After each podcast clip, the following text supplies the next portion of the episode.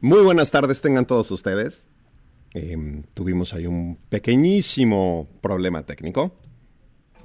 Pero hoy es 5 de mayo. Y vamos a empezar con el Tri de México.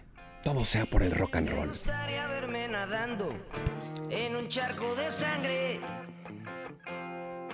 o colgado de una cuerda sin aliento y sin aire o cayendo al fondo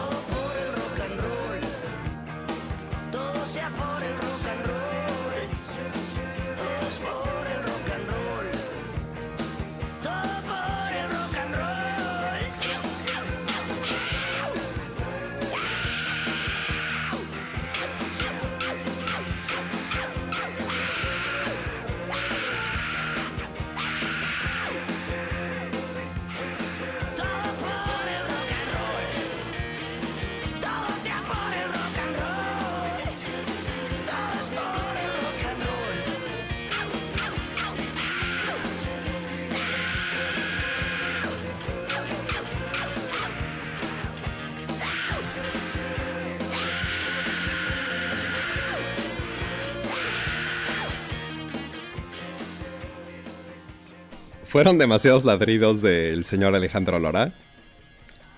No, no sé, pero pudiera ser, ¿no? Eh, bienvenidos sean todos ustedes.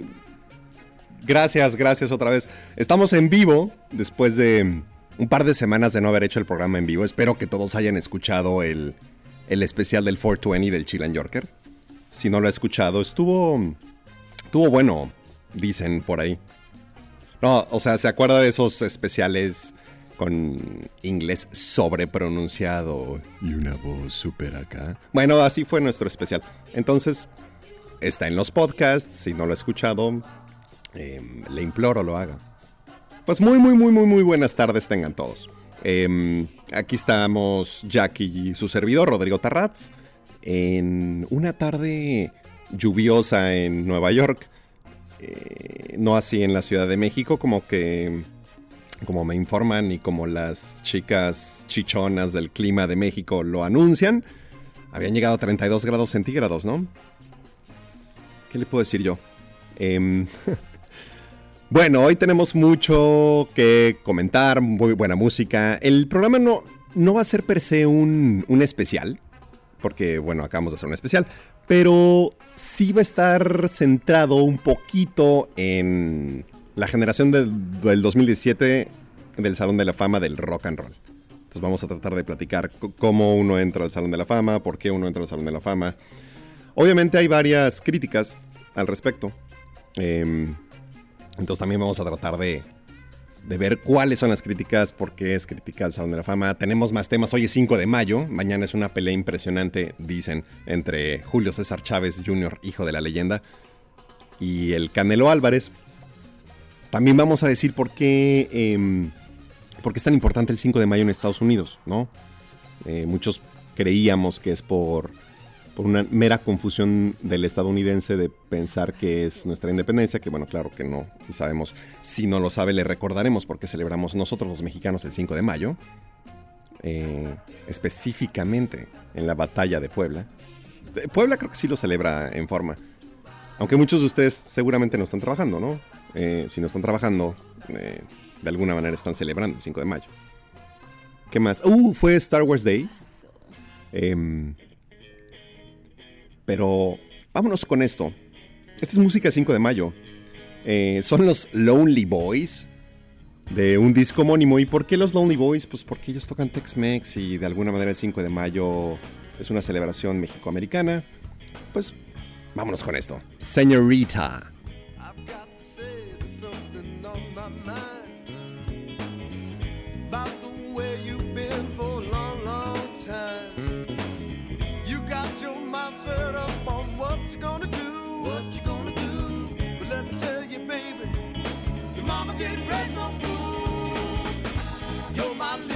Señorita, y tú eres la más.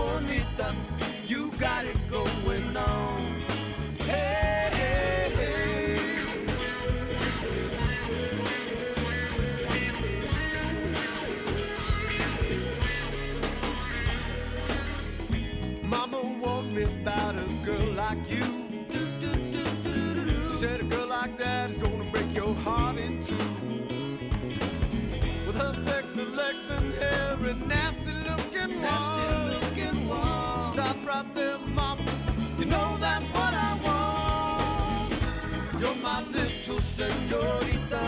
Y tú eres la más bonita. You got it going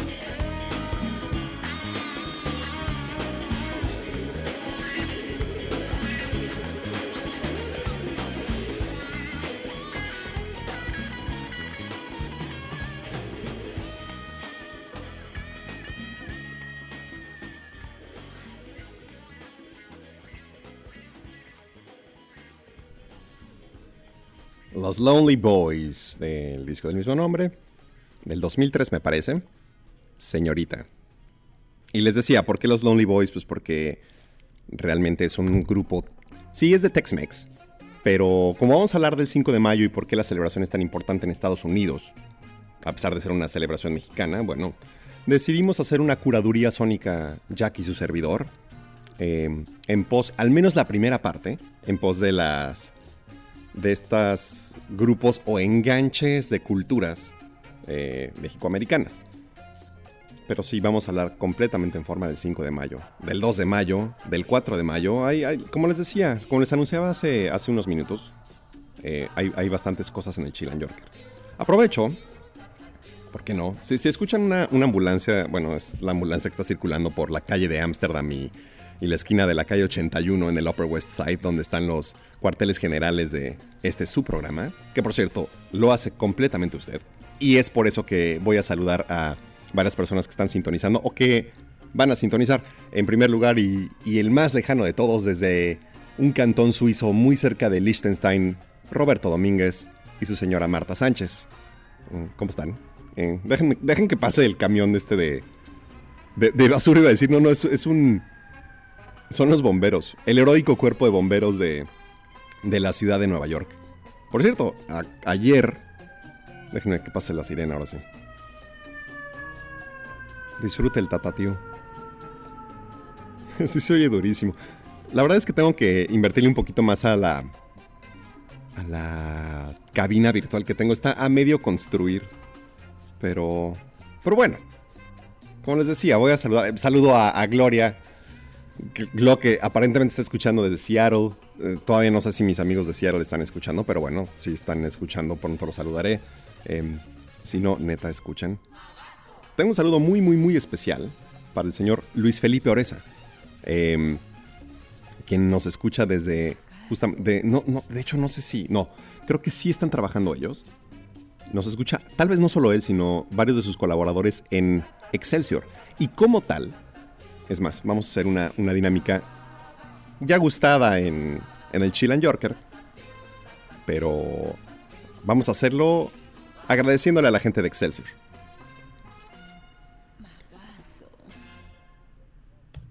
Gracias, Jack. Has matado el fondo. Y vámonos con su gustada sección de casi cada semana.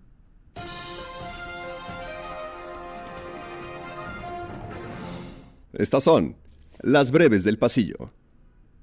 Balacera en Mercado de Sonora deja tres muertos. Se desata guerra por la ordeña. Ataques de crimen de Puebla. Perdón, ataques de crimen en Puebla e Hidalgo. Obamacare casi muerto. Victoria de Donald Trump. En Estados Unidos reconocen a Miguel Ángel Mancera por su labor pro inmigrantes. El, Felipe, el duque de Edimburgo, anuncia su jubilación. Y estas fueron las breves del pasillo. Eh, El aplauso es justamente para la gente de, de Excelsior, porque literal me fusilé sus notas. Vaya, más que fusilarme, creo que pude haber dicho, utilicé sus notas y... Y pues qué buena onda yo, ¿no? Ese es un, ¿cómo se dice en el argot de un guayabazo? ¿Cebollazo?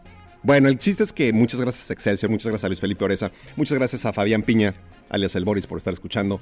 Déjenme ver quién más está por aquí por la, por la línea de comunicación.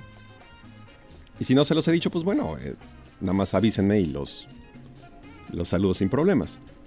Eh, vamos, a, vamos a asomarnos aquí a las...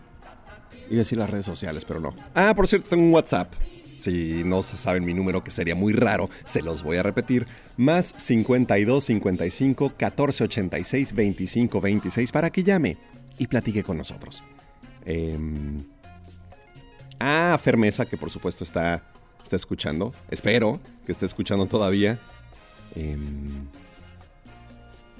sí, Roberto. eh, con, dedicación especial fue la canción del Tri para, para Roberto hasta prácticamente Liechtenstein.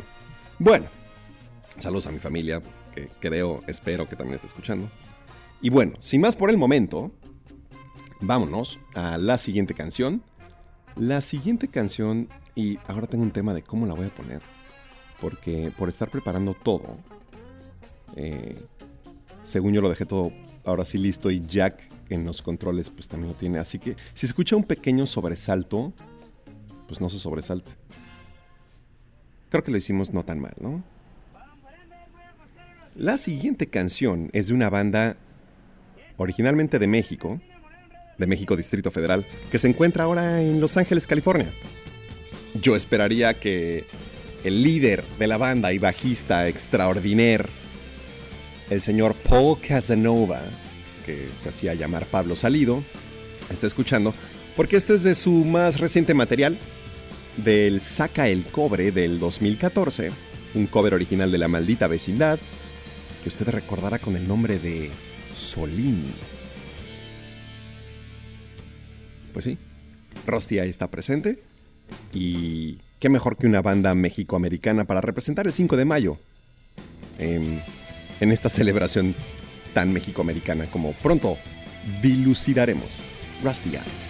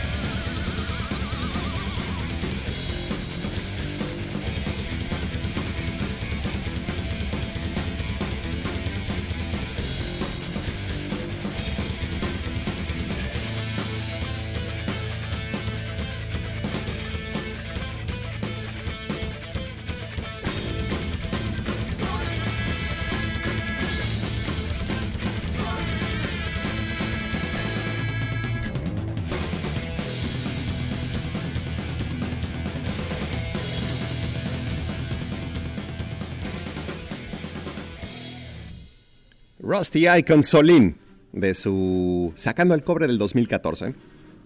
He escuchado que pronto están, estarán lanzando nuevo material.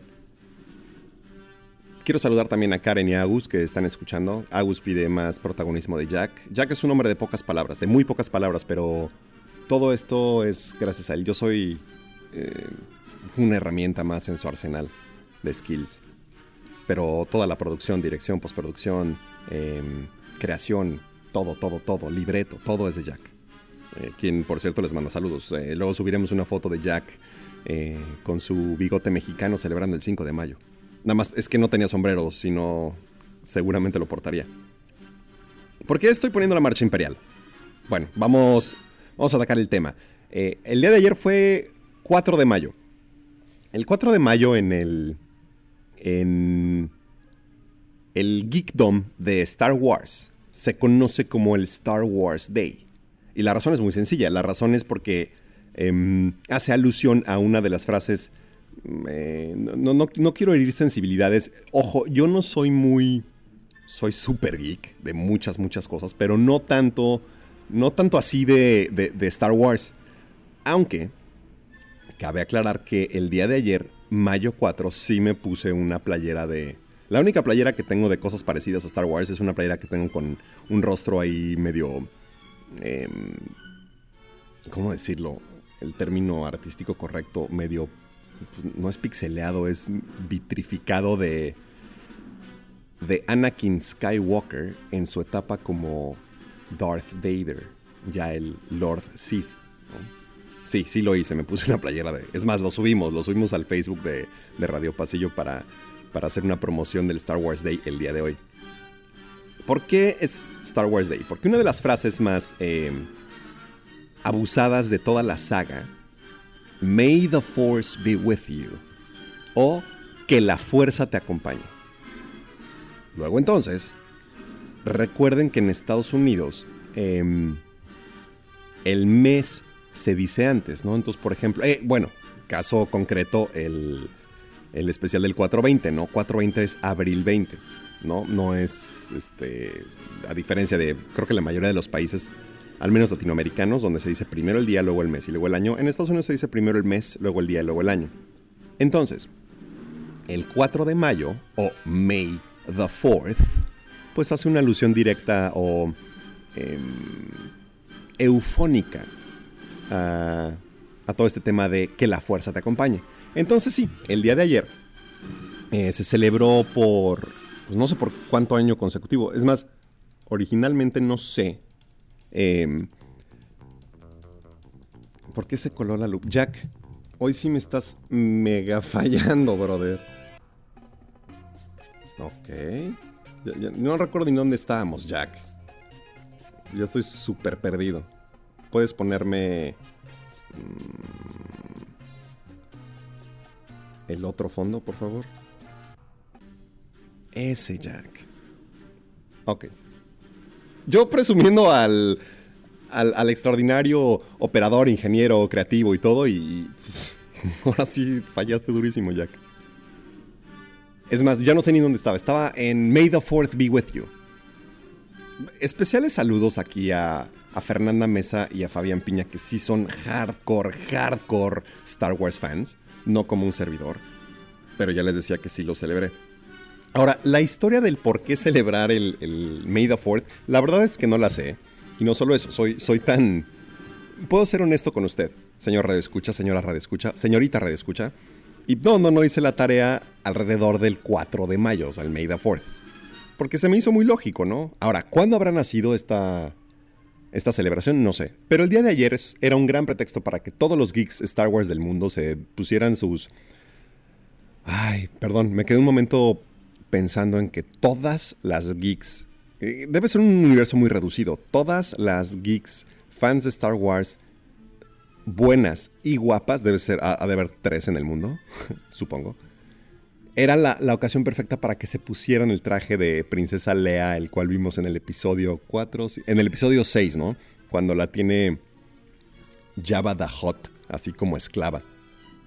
Se, recuerda esa, esa película. Si no la recuerde, creo que es una de las pocas cosas que valen la pena de, de toda la saga de, de Star Wars. ¿Cuál es la saga de Star Wars? Para el 2048, bueno, realmente no sé qué año terminan, pero vamos a tener nueve películas. Es más, no solo nueve, porque van a salir, me parece que estos como episodios. Saludos a Luis Mex también, que nos está escuchando desde Seattle y que también es un... Él, también es geek de todo, entonces... Es más, creo que Mex es hasta Trekker, me parece. No, no conozco ningún Trekker. Em, Trekker se les conoce a los, a los fans de, de Star Trek, que comparado parece que es un tema así como Barça-Real Madrid entre los fans de Star Wars y los fans de Star Trek. Pero no, creo, realmente creo que no conozco a ningún Trekker. Si usted es un Trekker, pues anúnciese, porque es una especie en peligro de extinción. Bueno, nueve películas. Eh, ya me dijeron incluso que, que hay una religión en, en donde el, el tema central es la fuerza. Y se llama Jediism. O sea, el Jediismo existe, al parecer. Eh, mm, pues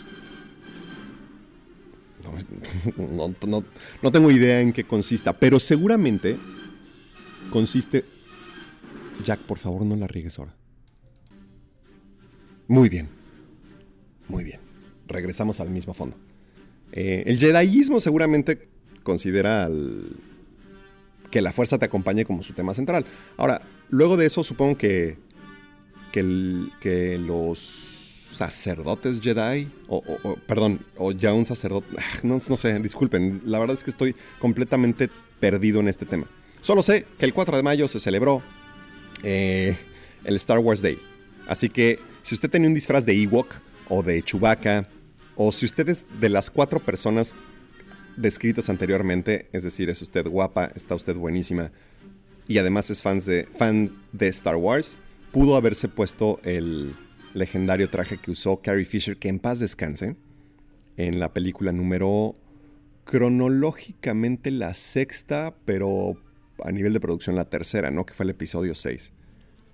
Le comentaba que tenemos, además hace, el año pasado salió una, una especie de película intermedia entre, y a ver si no la riego, por favor, corríjame. El programa lo hace usted y ya, casi que no pasa nada. Entre el episodio 4, entre el episodio 3 y 4, ¿no? Me parece. El episodio 4, que luego fue conocido como A New Hope, que no- fue la primera exposición de todos nosotros a- al mundo de Star Wars, comienza con que Darth Vader está intentando interceptar una nave donde viaja la princesa Leia Organa, la cual envía a dos androides, bueno, técnicamente a uno y el segundo lo acompañó, con unos planos que había, que un grupo de rebeldes se habían robado para la destrucción de la estrella de la muerte. Sí se acuerda de ese argumento, ¿no? Bueno, hicieron una... em, la película anterior que justamente relata cómo este grupo de rebeldes hurtaron los planes de... los planos, perdón, de la estrella de la muerte. Eh, yo les soy muy honesto. Es la única película de Star Wars que, que realmente me ha gustado. Sí, sale Diego Luna y. Este. Ay, sale IP Man. ¿Cómo se llama IP Man? Em, Donnie Yen. Sale Donnie Yen en un papel increíble. Creo que está ciego y, pero obviamente le da en la madre a todos los. Los este, Stormtroopers y así, ciego. Claro que es un poquito intenso en, en el sentido de. Creo que sí repite mucho que la fuerza lo acompaña mucho tiempo. No, I am the force, the force is with you, o algo así. Sí lo repite ad nauseam. Pero buena película. Buena, buena, buena película. Creo que la mejor cita que he visto de Star Wars. Em, vamos a regresar. em, ya que estamos enganchados en el tema. Pero mientras. Original de las leyendas. Los Tigres del Norte. Pero una rendición bastante interesante. La Lupita. En este 5 de mayo. Contrabando y traición.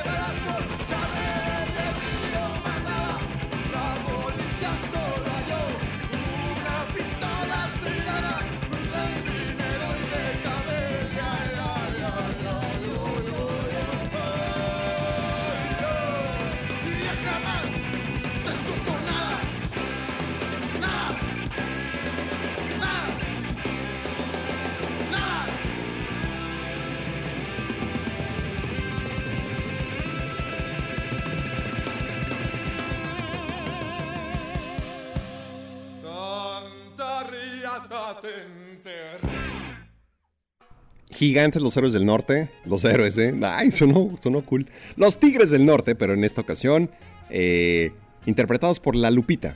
Para servirle a usted.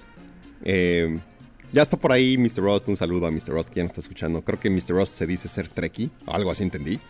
Le están mandando muchos kudos a Jack por cómo puede responder los mensajes con manos tan cortas. Bueno, pues les digo, es un crack. A veces, ¿eh? Luego se le sube la cabeza y este, nos destantea con los fondos. Ya también este Glo me dice que cómo es posible que voy a hablar de Star Wars y al mismo tiempo decir que no soy un experto. Que qué pasó ahí. Sí, Glo, lo siento. Es, la verdad es que es mi, mi ADHD hablando, entonces pues estoy en muchos temas al mismo tiempo sin ser experto. Pero sí quise hacer alusión a el May the 4th, que fue ayer. Em, una cosa interesante del May the 4th, que hace explícita alusión a la fuerza, es y esto, esto me lo me mandó un video mi amigo el Boris que muy, muy chistoso. En donde al parecer era como una propaganda del imperio para no celebrar la falsa fiesta pagana de, de el May the 4th. Porque la fuerza obviamente hace solo alusión al, al, al Jediismo, como lo dijo Fer. Em, Entonces que pues ellos están sobre eso, ¿no? Aunque aunque déjeme decirle que, si usted, sobre todo si usted conoce un poco el tema de Star Wars, es más, ni siquiera mucho, con, un poquito que conozca, sabe que hay un cuate muy malo. Además, yo siempre he creído que eh, la falla argumentativa total de Star Wars es que, bueno, lo hizo George Lucas, a quien aborrezco, por abusar de personas buenas que han comprado los juguetes 400 veces en 400 versiones distintas y no ha hecho más nada, más que vendérselo a Disney. Creo que eso fue lo mejor que hizo, ¿no? Bueno, eh, lo, lo que le quería decir es que... em, ¿Se acuerda de Darth Vader? Star Wars es demasiado maniqueo. ¿A qué me refiero? A que los malos están de negro y usan armas rojas y los buenos están de blanco y usan armas azules. Em, eso es creo que una buena definición de maniqueísmo, ¿no? Y yo siento que aquí radica el error del argumento. Es muy predecible. Pero bueno, no nos metamos en rollos más trascendentales sobre una saga que a lo mejor ni siquiera le importa. Pero a lo que iba es que si celebramos el 4 de mayo como, o si celebra la banda de Star Wars el May the 4th be with you, técnicamente el imperio no lo debería celebrar, ¿de acuerdo? Porque la fuerza es un precedente Jedi por excelencia. Sin embargo, y aquí es donde viene la, la, la gran eh, cuestión, la gran pregunta, es, Darth Vader, un Lord Sith, que según entiendo es como una- el completo antagonista a un Jedi, era un Jedi cuando se hacía llamar Anakin Skywalker, era mal actor y tenía las piernas más cortas. Eh, a final de cuentas manejaba la fuerza. Es más, si usted no ha visto la película de, de Rogue, ¿cómo se llama? Rogue One. Esta película de la que hablamos que es como el episodio 3.5.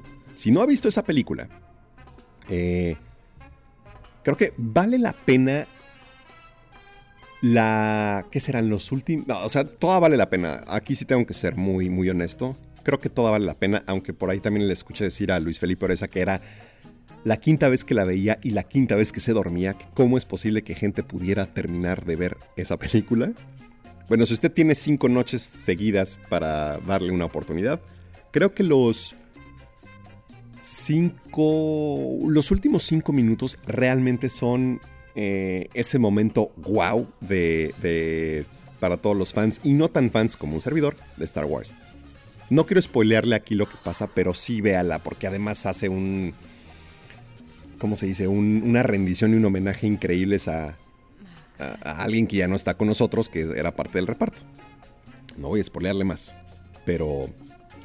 Pero véala, creo que sí es la, la mejor cita sin, sin problemas, ¿eh? Sin problemas.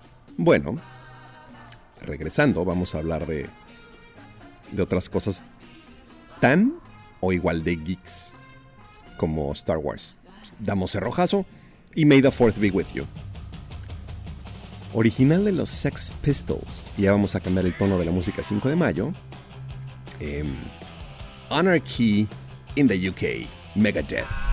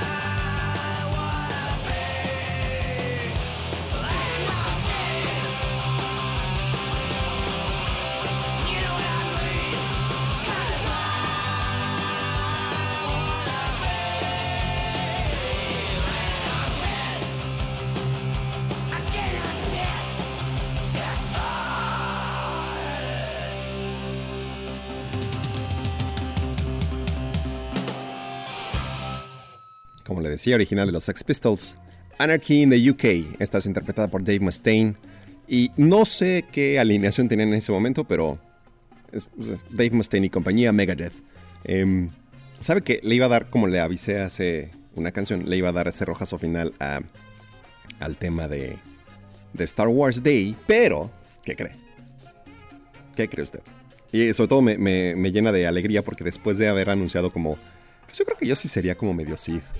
Creo que tengo las características. Bueno, de hecho muchos dicen que, me parezco a... y, honestamente no creo que sea un halago. Me parezco a este actor, eh, Driver, el que hace el papel de Kylo Ren, que básicamente es un... eh, el nieto malcriado de, de Darth Vader. Eh, seguramente es por la nariz ancha y... Aunque eso sí, ¿eh?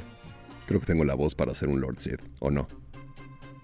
Como, iba a decir algo medio Sithesco, pero la verdad es que no. Bueno, la, la- la cita por excelencia de la fuerza y de Darth Vader es algo así como... Y que me perdone James Earl Jones por tratar siquiera de emularlo, pero era como... ¿Qué era? The, the force is strong with this one. Cuando casi se echa a su hijo, ¿no? Planeaba estropear la, la estrella de la muerte.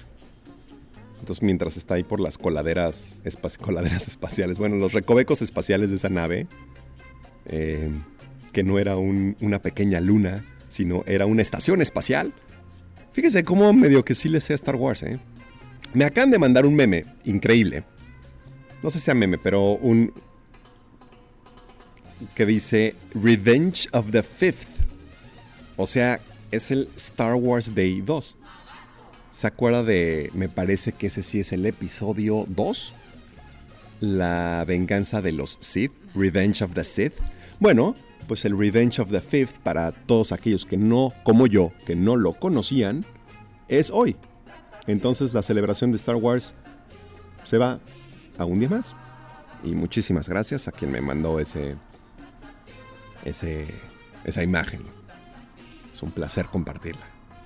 Em, ahora sí, cerramos, ¿no? Star Wars. Pero, pero, vamos a seguir con lo geek. Y es que el 2 de mayo, y creo que aquí me falló un poco el fondo, Jack. Estás viendo y no ves. Anyways, em, pudimos haber entrado con un fondo de, Harry Potter. Sí, yo sé que no puedo ser breve en Harry Potter. Saludos a Josué, hablando de Harry Potter. Y Josué, Josué nos está escuchando. Disculpe el escándalo. Ahora no sé qué camión de construcción está aquí afuera. Em, José nos está escuchando, dice que está manejando y escuchando el Chilan Yorker. Pues qué, qué mejor, ¿no? Usted que sí tiene lana para sus megas. Si usted no tiene lana para sus megas, definitivamente use los recursos de la empresa. Se lo va a agradecer porque siento que estoy mejorando la productividad. Siento. No sé usted qué opina. El 2 de mayo de 1998 se conmemora la batalla de Hogwarts.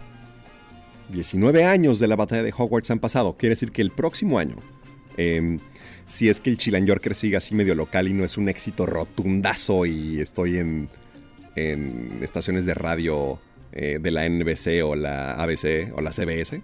Es más, aun- aunque estuviera, vamos a celebrar los 20 años de la batalla de Hogwarts, porque además este año, en junio, 21 de junio para ser exactos, se celebran los 20 años de Harry Potter. Eh, por cierto, Mr. Ross dice que son trekkies, no trekkers. Tiene toda la razón usted. Trekkies son los que les gusta em, Star Trek, no trekkers. Trekkers creo que es otro término que creo que no aplica, ¿verdad? Bueno, le decía, eh, ¿qué pasó en, en el último libro? Y la batalla de Hogwarts eh, es recordada como la fecha en que Voldemort, el que no mencionamos, fue vencido definitivamente por Harry Potter ayudado del ejército de Dumbledore, o sea, sus amigos, y de una generación arriba, la generación sobreviviente de la Orden del Fénix. Em, básicamente es como... Es la conclusión épica de... de siete libros eh, y ocho películas. Em, pues cumple, acaba de cumplir 19 años. A pesar de que originalmente la batalla de Hogwarts se habrá escrito más o menos... Ay, yo creo que en el 2005. Pues, o sea, fue cuando se escribió. Técnicamente cuando J.K. Rowling la, la escribió. O en ese periodo. Realmente, o cron- eh, no sé si decir cronológicamente, pero supongo que sí, ¿no? Cronológicamente sucedió en 1998. J.K. Rowling tiene esta mórbida costumbre de. De. mm, Cada vez que se conmemora la batalla de Hogwarts, porque murieron muchos, cada vez manda un tweet, primero eh, disculpándose con sus lectores, entre los cuales me considero, eh, por la muerte de varios personajes, algunos centrales, algunos no tan centrales, algunos añoradísimos. Y, pero sí, la verdad es que en la batalla de Hogwarts sí hizo un matadero. El, el de este año fue especial porque estuvo dedicado a Severus Snape. O como dijera Harry Potter, el hombre más valiente que jamás he conocido. Este fue la dedicatoria de, de la batalla de Hogwarts a 19 años de J.K. Rowling. Y aquí en, desde los headquarters del de, Chilan Yorker y hasta Suiza, Liechtenstein, eh, Seattle, Washington, Nueva York, eh, la Ciudad de México y demás lugares donde nos esté escuchando, le mandamos definitivamente, recordamos a Fred Weasley, a Ninfadora Tonks, a Remus Lupin, a Lavender Brown, a los Creevy y a más de un centenar de víctimas mortales. Jack, ¿me harías el favor? Em, desde aquí y hacia todo el mundo, recordamos a todos y cada uno.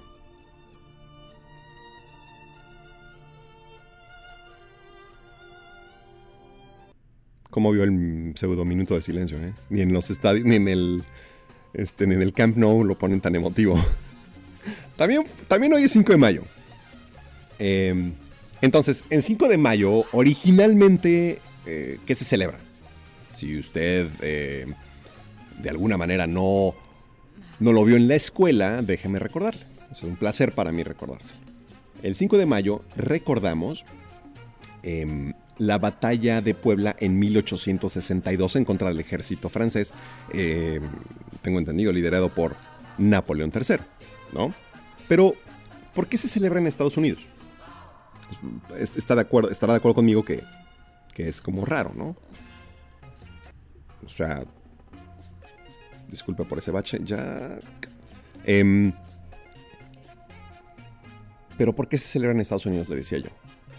Eh, la razón no es tan sencilla como aparenta serlo, porque el pretexto de facto por el que nos vamos es, ay, es que seguro piensan que es la independencia de México, que sabemos que, pues, claro que no, ¿verdad? Es el, el 16 de septiembre.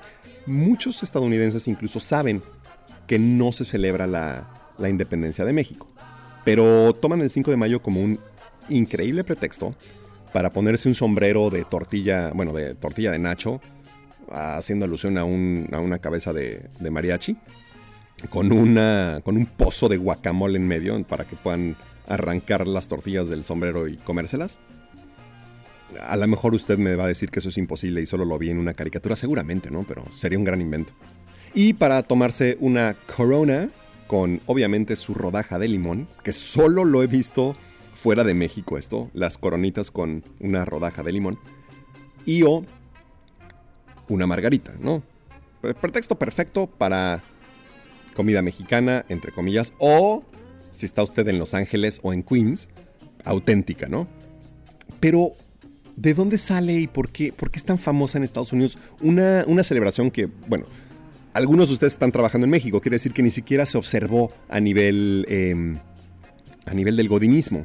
No en todos los lugares, sé de algunos lugares donde no están trabajando, específicamente Google. Pues ahí creo que no trabajan mucho. No quisiéramos todos trabajar ahí. o no trabajar. Eh, ese fue un cebollazo para Octavio Uso que pues, creo que se tomó 200 días de descanso. Eh, era un puente bueno, ¿no? Porque el primero de mayo definitivamente no hubo trabajo, es día del trabajo. Y si le dieron el 5 de mayo, pudo haber tomado 3 días y le pudo haber este, redituado en 10. Anyways. En, mil- en los años 60, los activistas chicanos, como César Chávez, empezaron a utilizar esta fecha para. pues, como para traer awareness al estadounidense de la lucha de los mexicanos allá. Message in a bottle.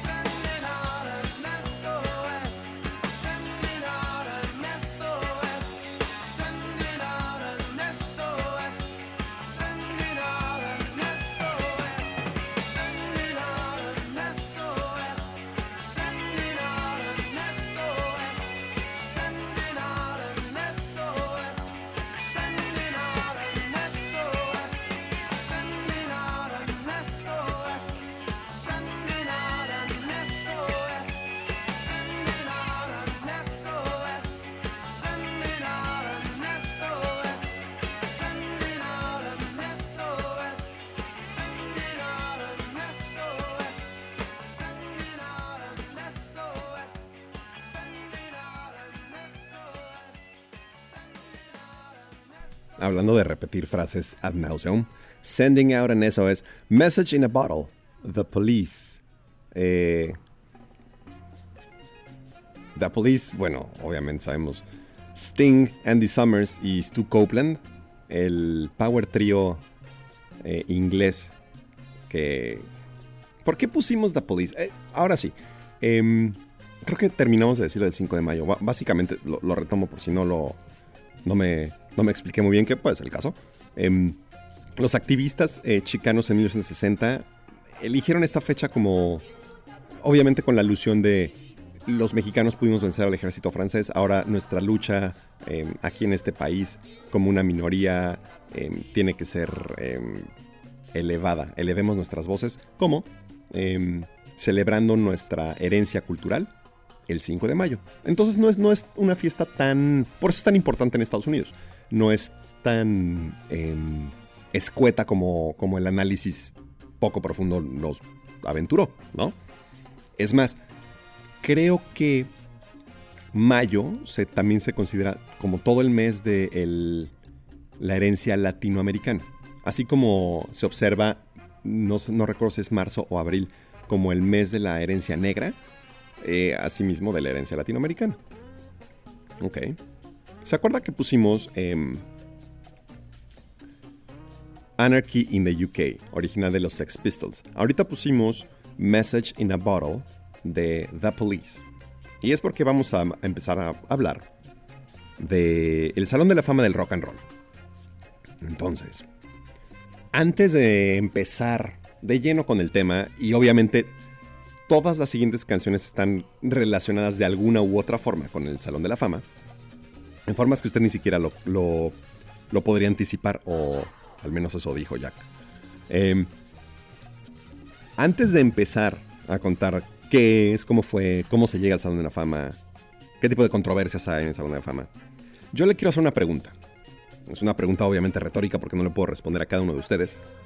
Em, me encantaría.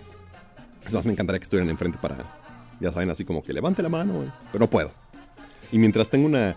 Mientras tengamos todavía una infraestructura semi-escueta, con lo cual eh, quiero decir que ya hace milagros con la infraestructura que tenemos.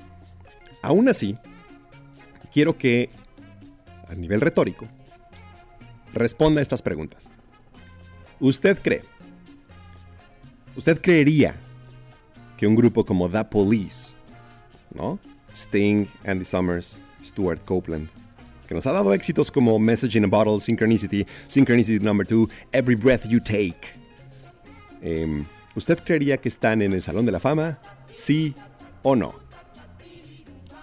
Si usted contestó sí, la respuesta es incorrecta. The Police no está en el Salón de la Fama del Rock and Roll. Le voy a hacer una pregunta anterior.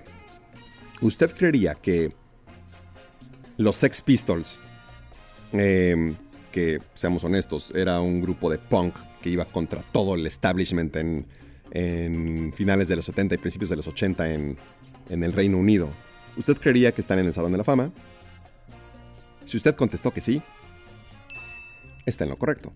Sin embargo, y al ser inducidos al Salón de la Fama en el 2006, los Sex Pistols no fueron a recoger su premio. Es más, dijeron que era, a ver si puedo citarlo literal porque es una cita muy rara, dijeron que el Salón de la Fama del Rock and Roll es un chorro de orina sobre una botella de cerveza o algo así.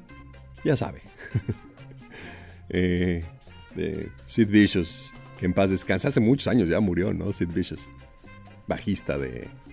Ex bajista de... De los Sex Pistols.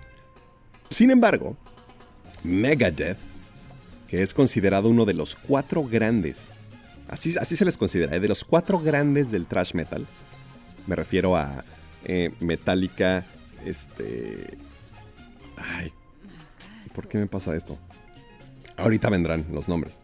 ¿Cómo se llama el grupo? Slayer. Eh, ¿Cómo se llama el grupo de... del... del esposo de la hija de Meatloaf?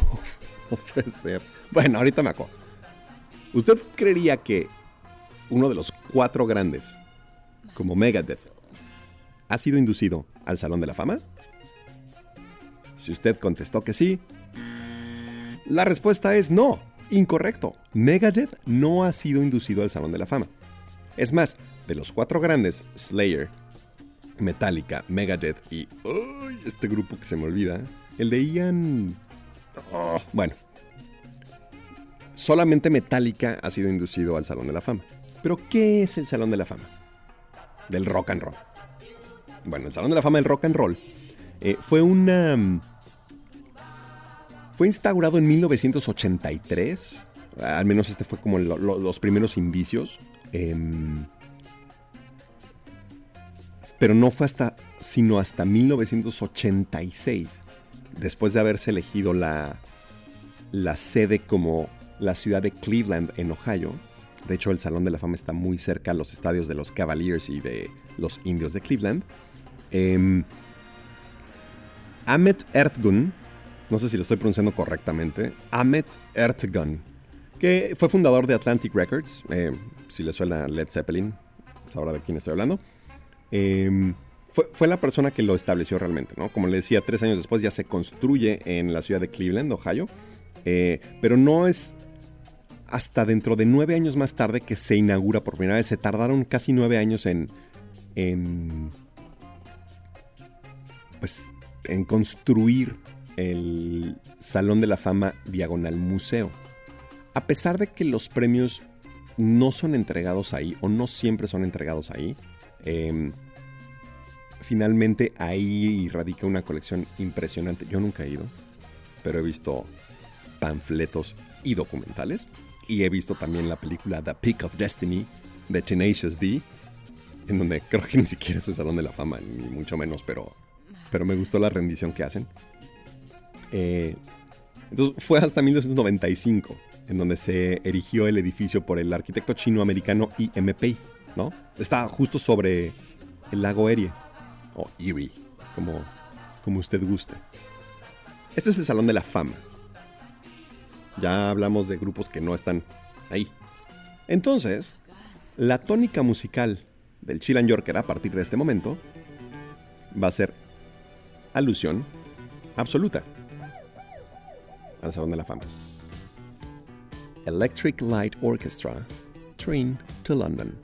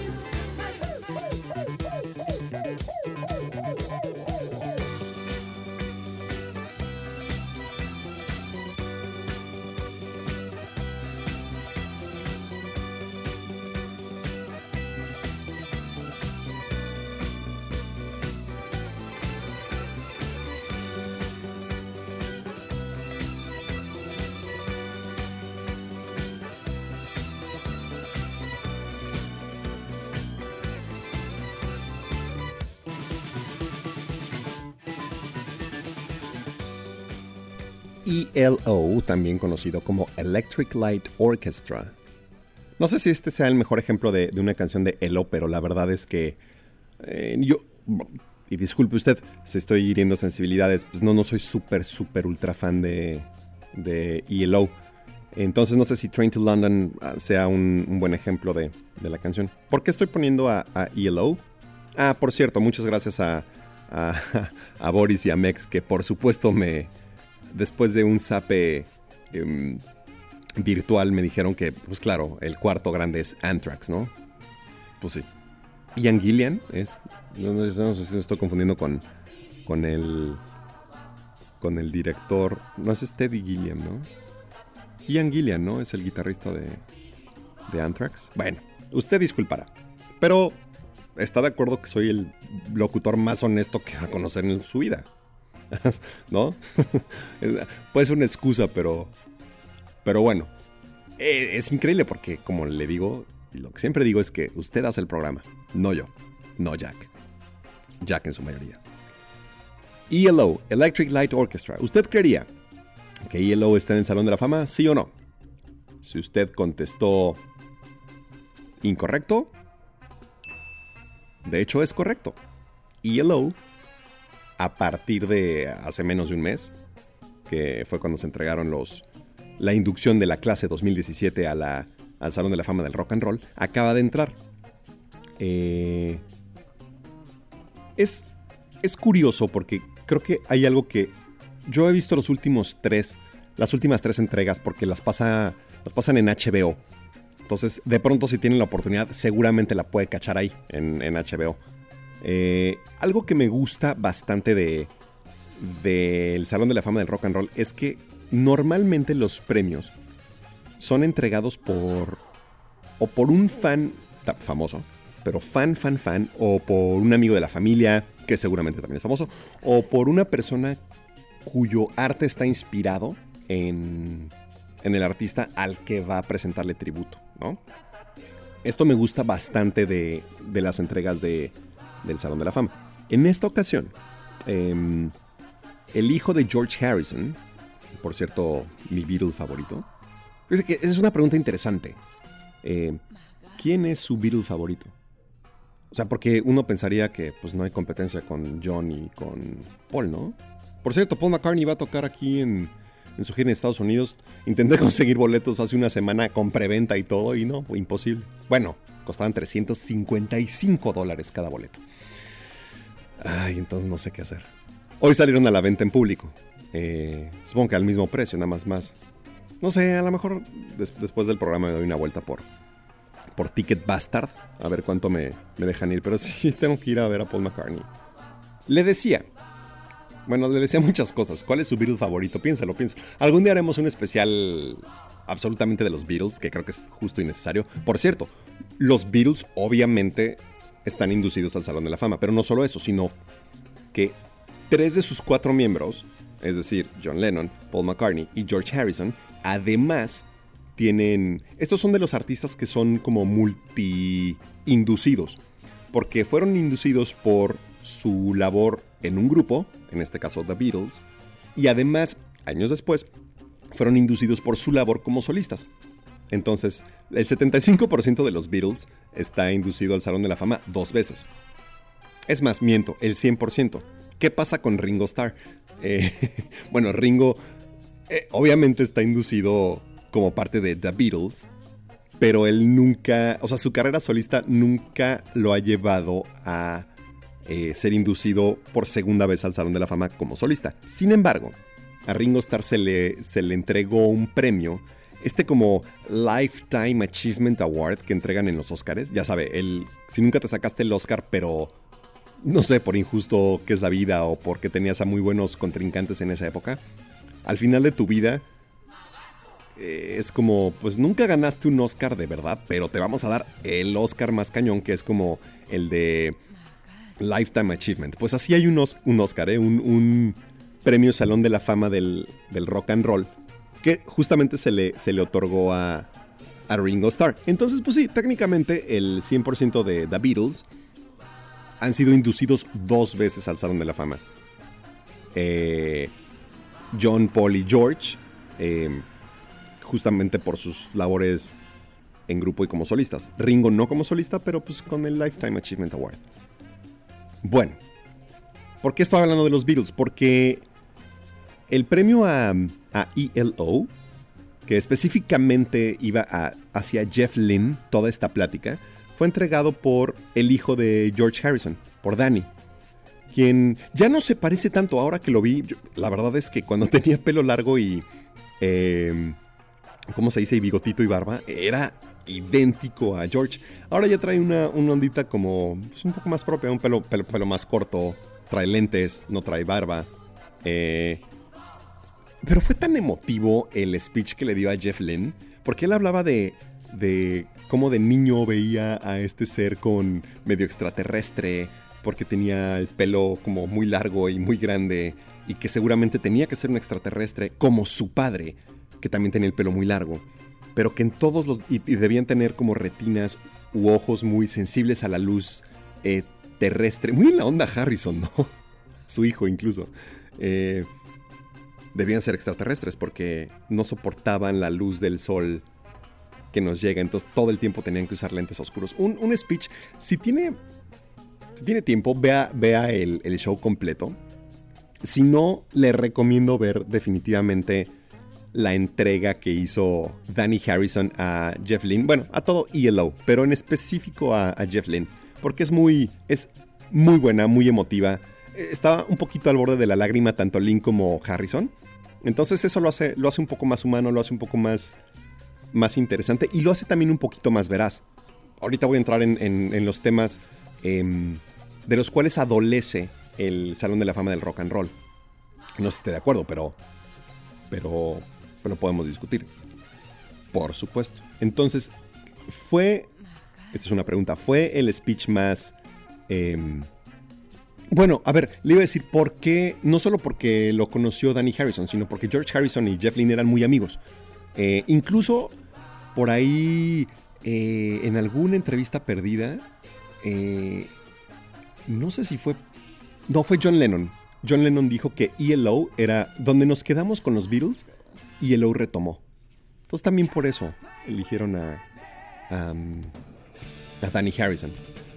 Bueno, obviamente, del Seventh Son of a Seventh Son, creo que la canción más fresona de, Iron Maiden, para que no se espante este viernes, Luis Felipe Oreza, Can I Play With Madness?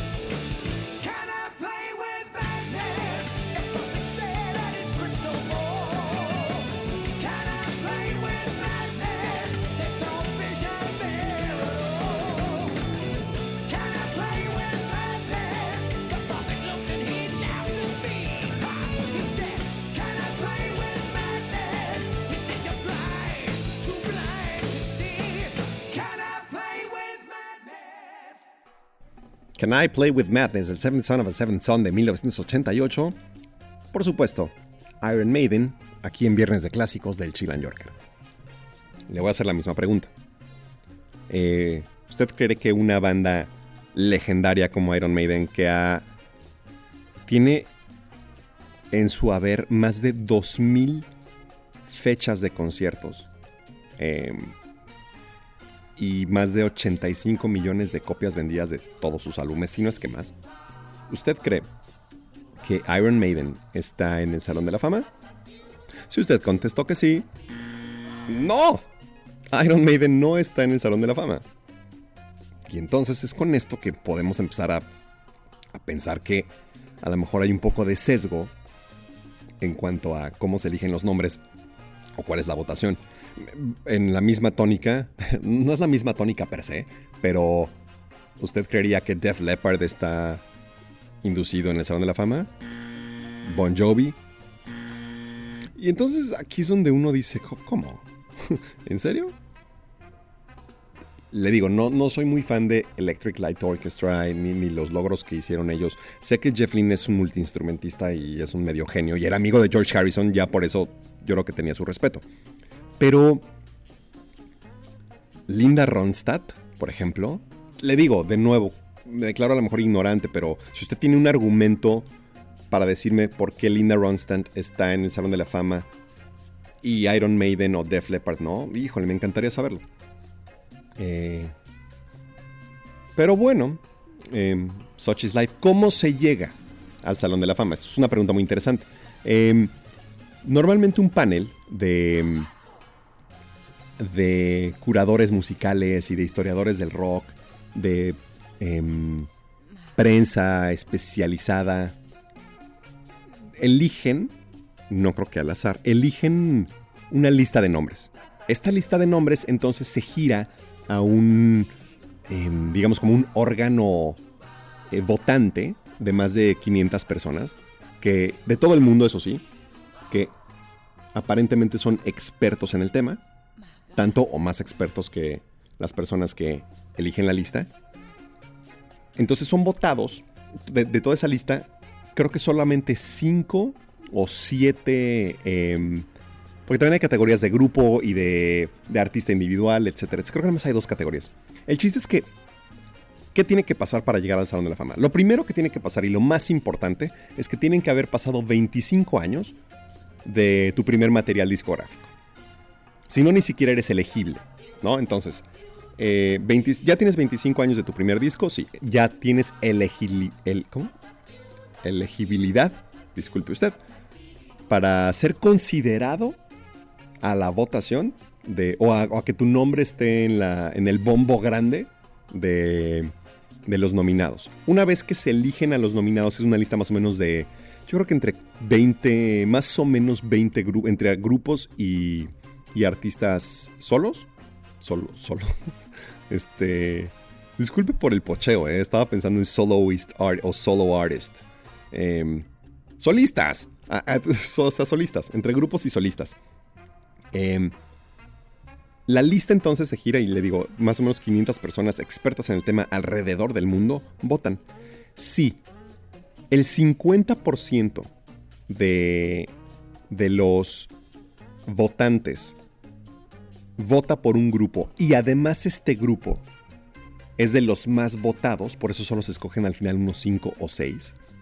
Em, entonces, ya se puede considerar, ya esa candidatura puede ser aceptada para el Salón de la Fama. ¿Ok? Em, ahora, la pregunta obligada, ¿quién escoge a los la lista original? Y aquí es donde dicen que hay, hay varios sesgos. Em, por ejemplo, los Monkeys, ¿usted recordará los Monkeys? Em, los Monkeys fueron como la respuesta americana a los Beatles. Sí hubo una... O sea, los Monkeys no están inducidos al Salón de la Fama. Y de hecho se dice que porque utilizaban músicos de estudio, ¿no? Em, es decir, que los verdaderos Monkeys eran nada más mercadotecnia y que los músicos eran otros. Y por eso no los inducieron. Pero eso se hace, esa es una práctica ya como común de muchos grupos.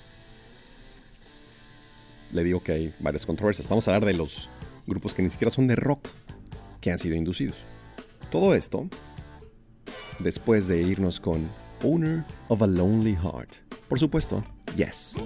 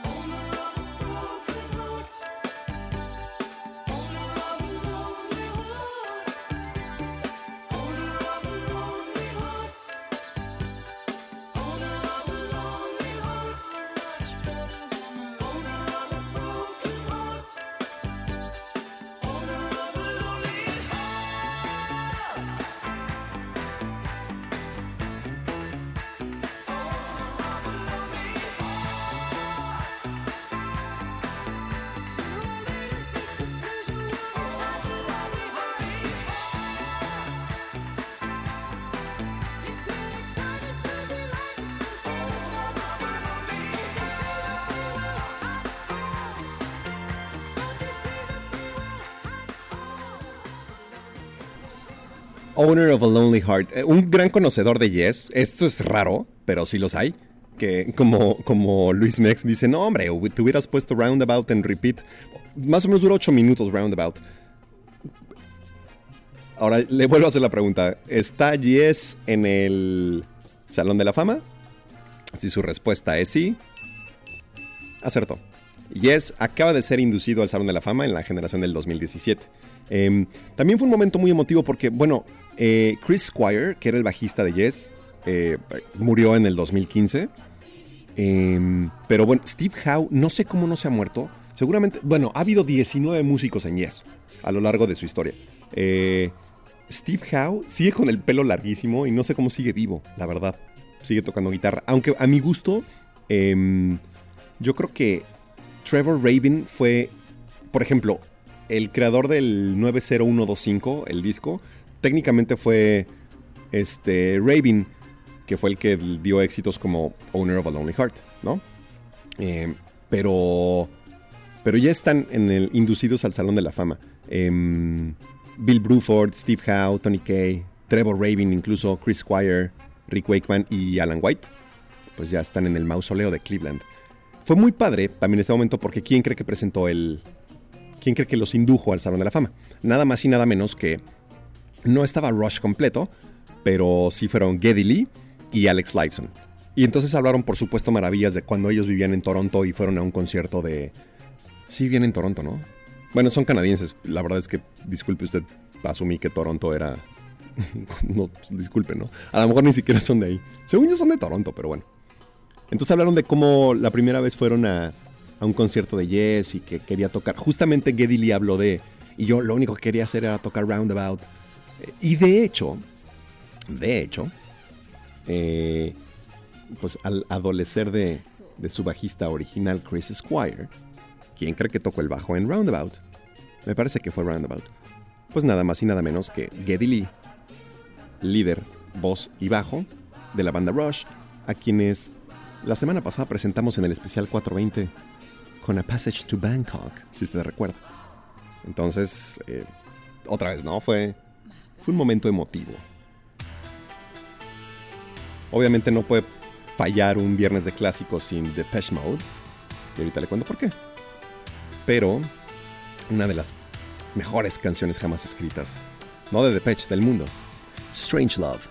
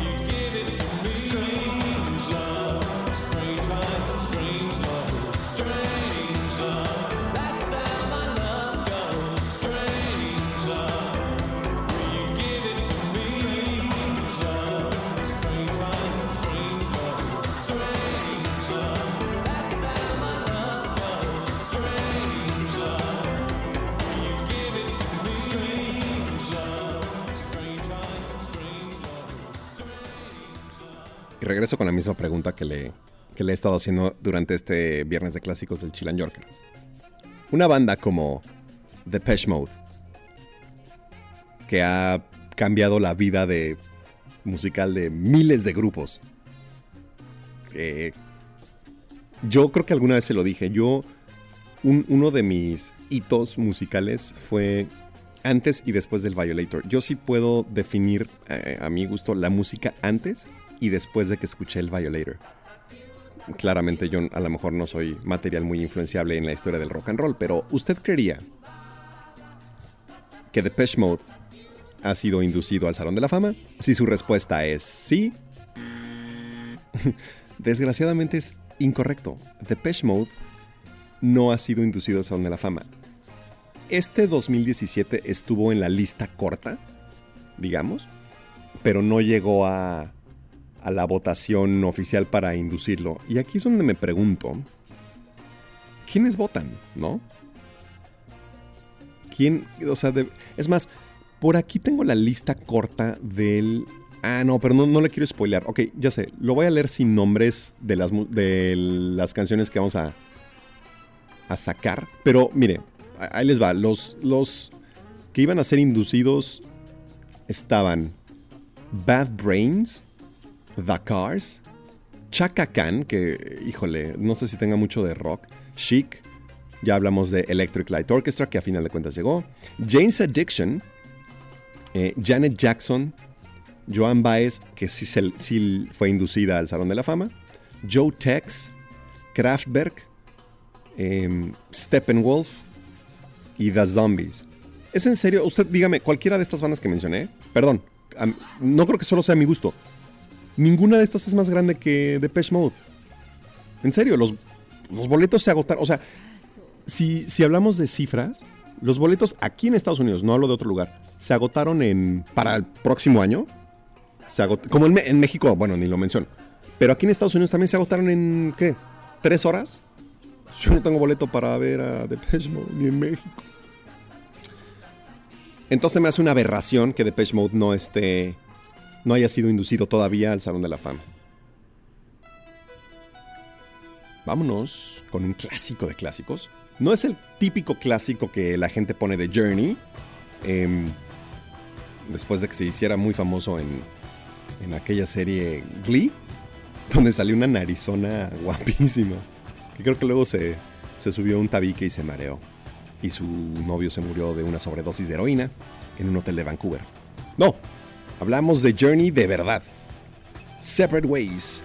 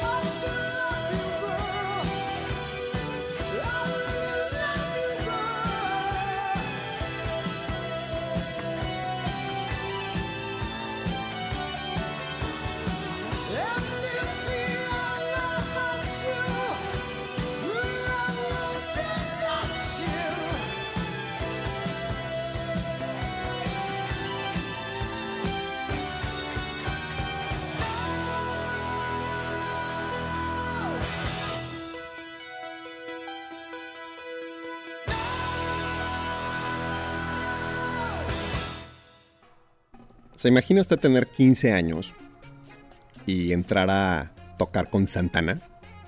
No las claves o el triángulo o las maracas, sino la guitarra. Bueno, esta es la historia de Neil Sean, guitarrista de Journey. Empezó a tocar con Santana. Neil Sean yo creo que es uno de los guitarristas más... Si- Sin llegar a ser como este, para mí lo es, ¿eh? sin llegar a ser este como Guitar Hero, pero de verdad los riffs de Neil Sean, porque pues ya está grande, ¿no? Son legendarios. Tiene 63 años. Em, y si a los 15 tocas con Santana, pues buenas cosas te van a pasar en la vida, ¿no? Quiere decir que pues, debes tocar la guitarra 2-3 bien. Pues Neil Sean fundó, junto con otros amigos suyos, Journey. Y Journey, em, la misma pregunta en la tónica de toda la tarde. Si su respuesta es sí, por supuesto. Aunque Journey acaba de ser inducido en la generación 2017 del Salón de la Fama. Es decir, no tiene mucho tiempo, tiene menos de un mes. Em, sí, muchas personas se preguntaron por qué tardaron tanto, así como Yes. Pero bueno, al menos ya están en el Salón de la Fama. Cosa curiosa, yo creo que el... el bueno, a los, los inducidos pues, son Jonathan Kane, Ainsley Dunbar, Steve Perry, y aquí es donde quiero que tome una nota, Greg Rowley, Neil Sean, Steve Smith y Ross Valerie. Para, para el Salón de la Fama uno induce gente, si bien están en un grupo, pero por ejemplo, em, estoy pensando, eh, los Red Hot Chili Peppers, ¿no? Me parece que el, el guitarrista inducido fue Joe Frusciante y no Dave Navarro, por ejemplo. ¿Sabe a lo que me refiero? Sabemos que Steve Perry desde 1998 no ha grabado, según yo, no ha hecho nada vocal. Se retiró. Sigue produciendo y haciendo eh, colaboraciones. Pero, pero ya no graba, ya no, su voz. Una voz que eh, le, le recuerdo, Brian May, de los mejores guitarristas, este sí es mi Guitar Hero. Em, habiendo tenido la voz de, de Freddie Mercury, bueno, Brian May dice que la voz de, de Steve Perry es una en un millón. Y así era. Realmente el éxito que alcanzó Journey, pues pésele a quien le pese, fue por Steve Perry. Y nada más. ¿Quién está tocando ahora con Journey? ¿Quién está cantando? Está cantando un filipino que se llama Arnel Pineda.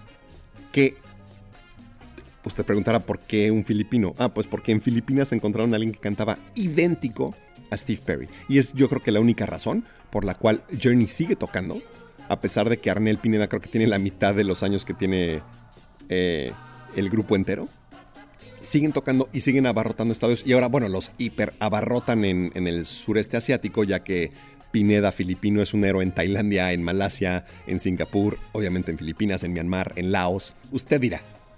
Eh, pero sí, Journey fue inducido al Salón de la Fama del Rock and Roll esta generación del 2017.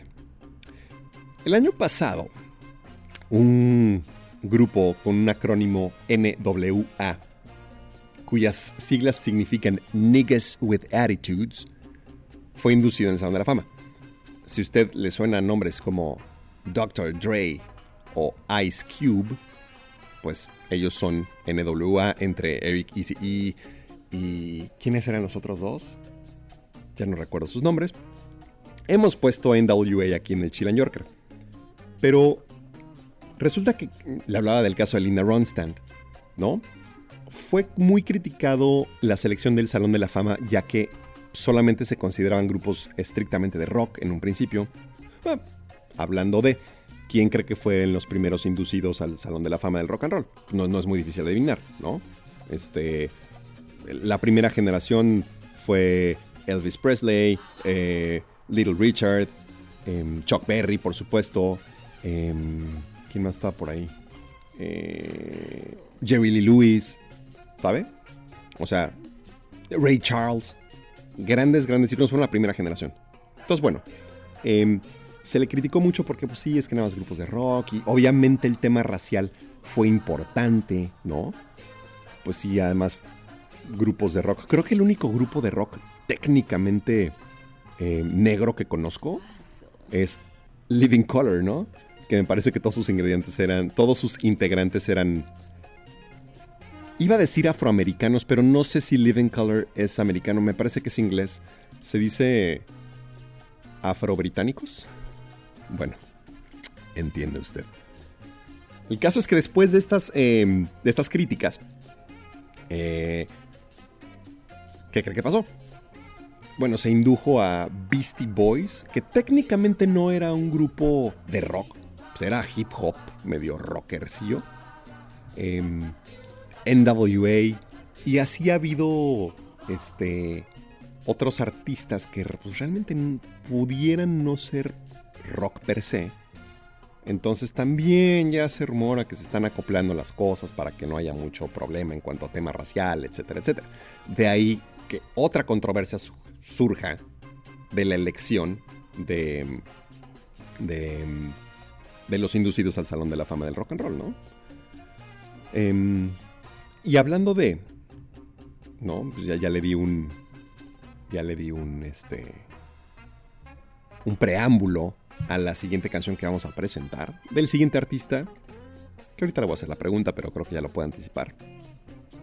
A ver, Jack. Muy bien.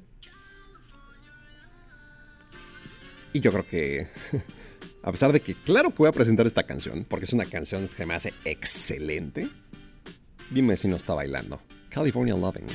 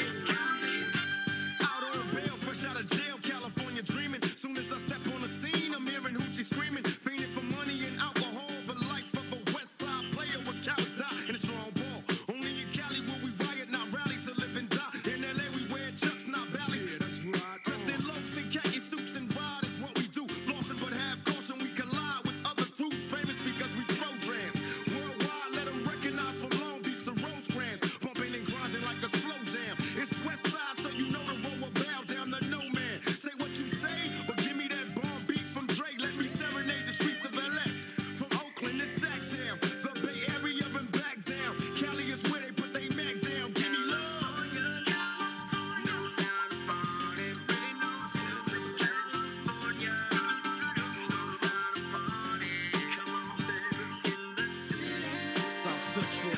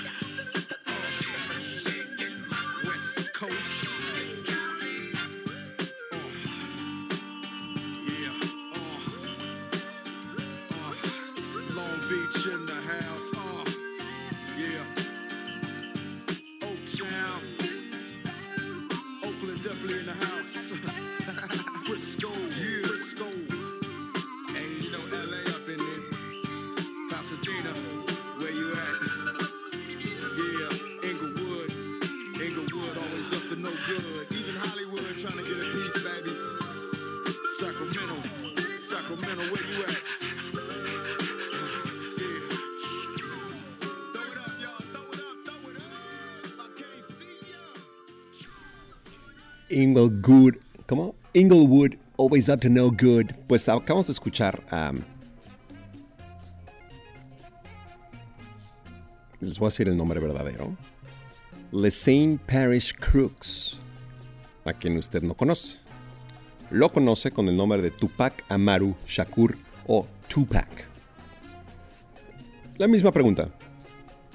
¿Es Tupac parte del Salón de la Fama del Rock and Roll? Si su respuesta es no,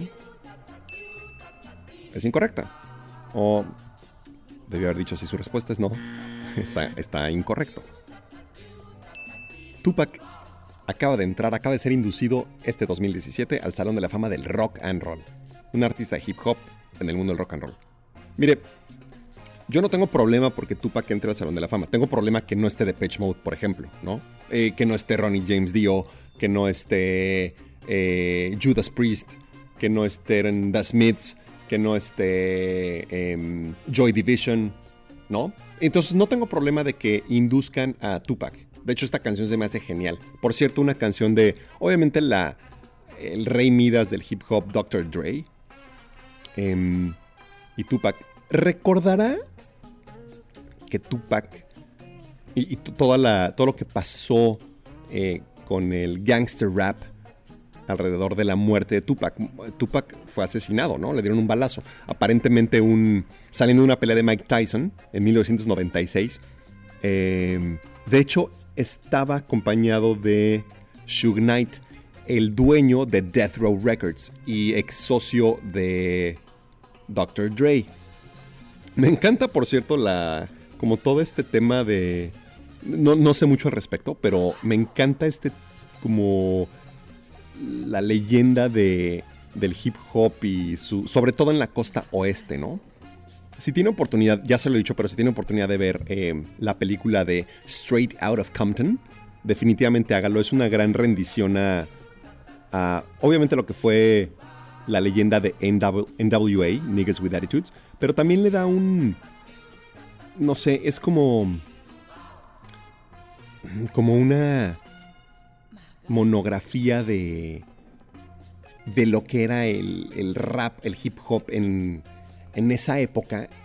Todo su desarrollo, no todo, porque, pero llegan a tocar a Snoop Dogg y a Tupac. De hecho, en la película sale Tupac grabando esta canción. Véala, definitivamente es una gran, gran, gran película. Además de que sale el hijo de Ice Cube haciéndola de Ice Cube. Vale muchísimo la pena. Bueno, entonces le decía a Tupac, pues sí, a Tupac lo mataron. Y lo mataron aparentemente, ¿se acuerda de los Bloods y de los Crips? Eran estas dos bandas eh, antagonistas en, la zona de Los Ángeles. Entonces, al parecer, una persona de los Crips mató a, a Tupac. Su mamá, la mamá de Tupac, que ya también murió, me parece que hace un par de años, eh, ella fue activista en Nueva York y de hecho fue, fue de las Panteras Negras, ¿no? Eh, ¿Quién cree que dio el, el speech de inducción al Salón de la Fama de Tupac? Pues su brotherzazo Snoop Dogg. Y este sí, no, no, le, no le quiero. No, no lo quiero eh, contar exactamente lo que dijo Snoop. Ni en el estado en el que lo dijo. Lo que sí dijo es que el primer toque de marihuana que fumó Snoop, porque creo que él se metía cosas más rudas, se lo dio Tupac. Eh, véalo, por favor, es una chulada de, de, speech. Porque se ve que viene absolutamente del corazón de Snoop, que era su mejor amigo. Véalo, no, no le voy a spoilear más. Em, pero sí, Tupac Amaru Shakur ya es parte del Salón de la Fama. Le puede gustar o no le puede gustar, pero creo que no podemos dejar de lado que musicalmente hizo historia. Tupac, Dre eh, y Snoop hicieron historia en esa época. Entonces creo que bien merecido, aunque, como le decía, a mí me faltan otras personas por ser inducidas. Estamos llegando ya a la recta final del Chilan Yorker. Muchas gracias por acompañarnos. Solo nos quedan dos canciones más. Nada más dos. Em, el siguiente grupo obviamente es un, es un consentidazo de los viernes de clásicos del Chilan Yorker y lo hemos puesto en diferentes encarnaciones o diferentes canciones, pero casi tanto como hemos puesto de Mode, quienes no están en el Salón de la Fama. Em, obviamente los, los acordes hablan por sí mismos. Em, una canción bonita de viernes para que se vaya a comer tranquilo si usted está en la Ciudad de México o en, en Seattle, que todavía son tres horas menos que aquí, y está dispuesto apenas a irse a comer, disfrutar su viernes 5 de mayo, si no es que esté en casa escuchándonos, lo cual le agradecemos mucho. Y si está del otro lado, en la otra costa, en la costa este, pues creo que ya es hora de salir a trabajar. Son las tres pasaditas. Pero esto es The Cure, Just Like Heaven.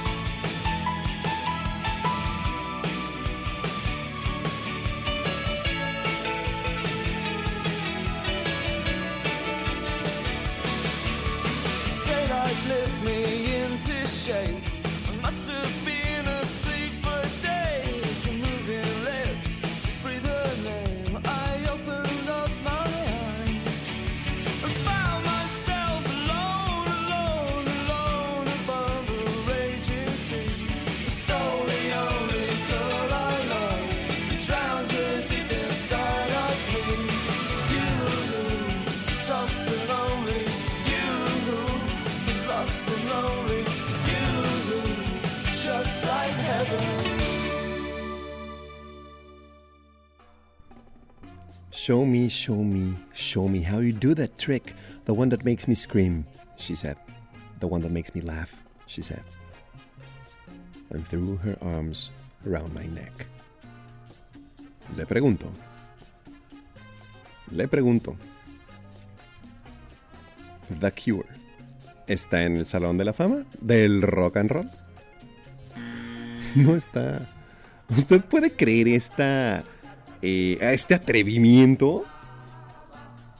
Ya no voy a entrar más en, discusiones de por qué, pero eh, se me hace, no solo a mí, eh, haciendo un poco de research del tema de hoy, eh, la verdad es que a muchos, muchos, muchos críticos tienen, que al menos los Smiths y The Cure, y por ahí alguien se me escapa, es, es una injuria que no estén en el Salón de la Fama del Rock and Roll. Ya nos vamos. Em, no sin antes despedirnos como debe ser y agradecer muchísimo a todos aquellos que nos escucharon a ratos o quienes escucharon la transmisión completa. Eh, Luis Mex, Josué Noriega, eh, Fabián Piña, Gloria por ahí estuvo y se fue, Fermesa, eh, Karen Agus, eh, ¿quién más estuvo por aquí? Bueno, toda mi familia que, perdón por acabarme sus megas, pero me escuchan, este, específicamente mis sobrinos Caro y Armando. Eh, Roberto y Marta, desde el otro lado del océano, Y para ellos me parece que son las 9 de la noche, en viernes. Así que espero que estén ahogados para aguantar las dos horas del Chilan Yorker. Eh, a Mr. Rust, a, varias, varias, varias personas que ya saben quiénes son. Em, ¿Cómo nos vamos a ir del Chilan Yorker el día de hoy? Con el último grupo, que este sí fue inducido al Salón de la Fama. Eh, sí, este, como ya no voy a regresar, este, pues ya no les voy a hacer un spoiler, ¿no? Pero sí, finalmente fueron inducidos al Salón de la Fama. Eh, ya se lo merecían, yo creo. Este sí es de esos grupos que, que creo que se lo merecían a pulso. Em, déjeme que acabe el fondo para cortarlo y hablar específicamente de este grupo, aunque sea sin fondo. Otra vez, muchísimas gracias a todos por escuchar. Em, a todos aquellos que, que, no es, que no mencioné, bueno, eh, tienen mi WhatsApp. Es, es padre tener un programa como para un selecto grupo de escuchas, porque los puedo saludar a diario. Y recuerden, este programa, como siempre, como siempre he dicho, como siempre lo voy a decir, es de ustedes. Y ustedes lo hacen. El aplauso es para ustedes. Ahora sí. ¿Se acuerdan? Les voy a decir unos nombres, yo creo que sí se acuerdan. Este. Stone Gossard. Es más, soltamos el fondito. Pues ya, no, soltémoslo. Soltémoslo para que disfrute con nosotros. Ahí está. Uf, ya sabe quiénes son. Stone Gossard, Jeff Ament, Matt Cameron, que tocaba en Soundgarden, Mike McCready y Eddie Vedder pues nada más y nada menos que Pearl Jam, finalmente fueron inducidos al Salón de la Fama. De su disco más increíble, el Ten, una de las canciones más increíbles. Que tenga usted un buen viernes. Alive, Pearl Jam.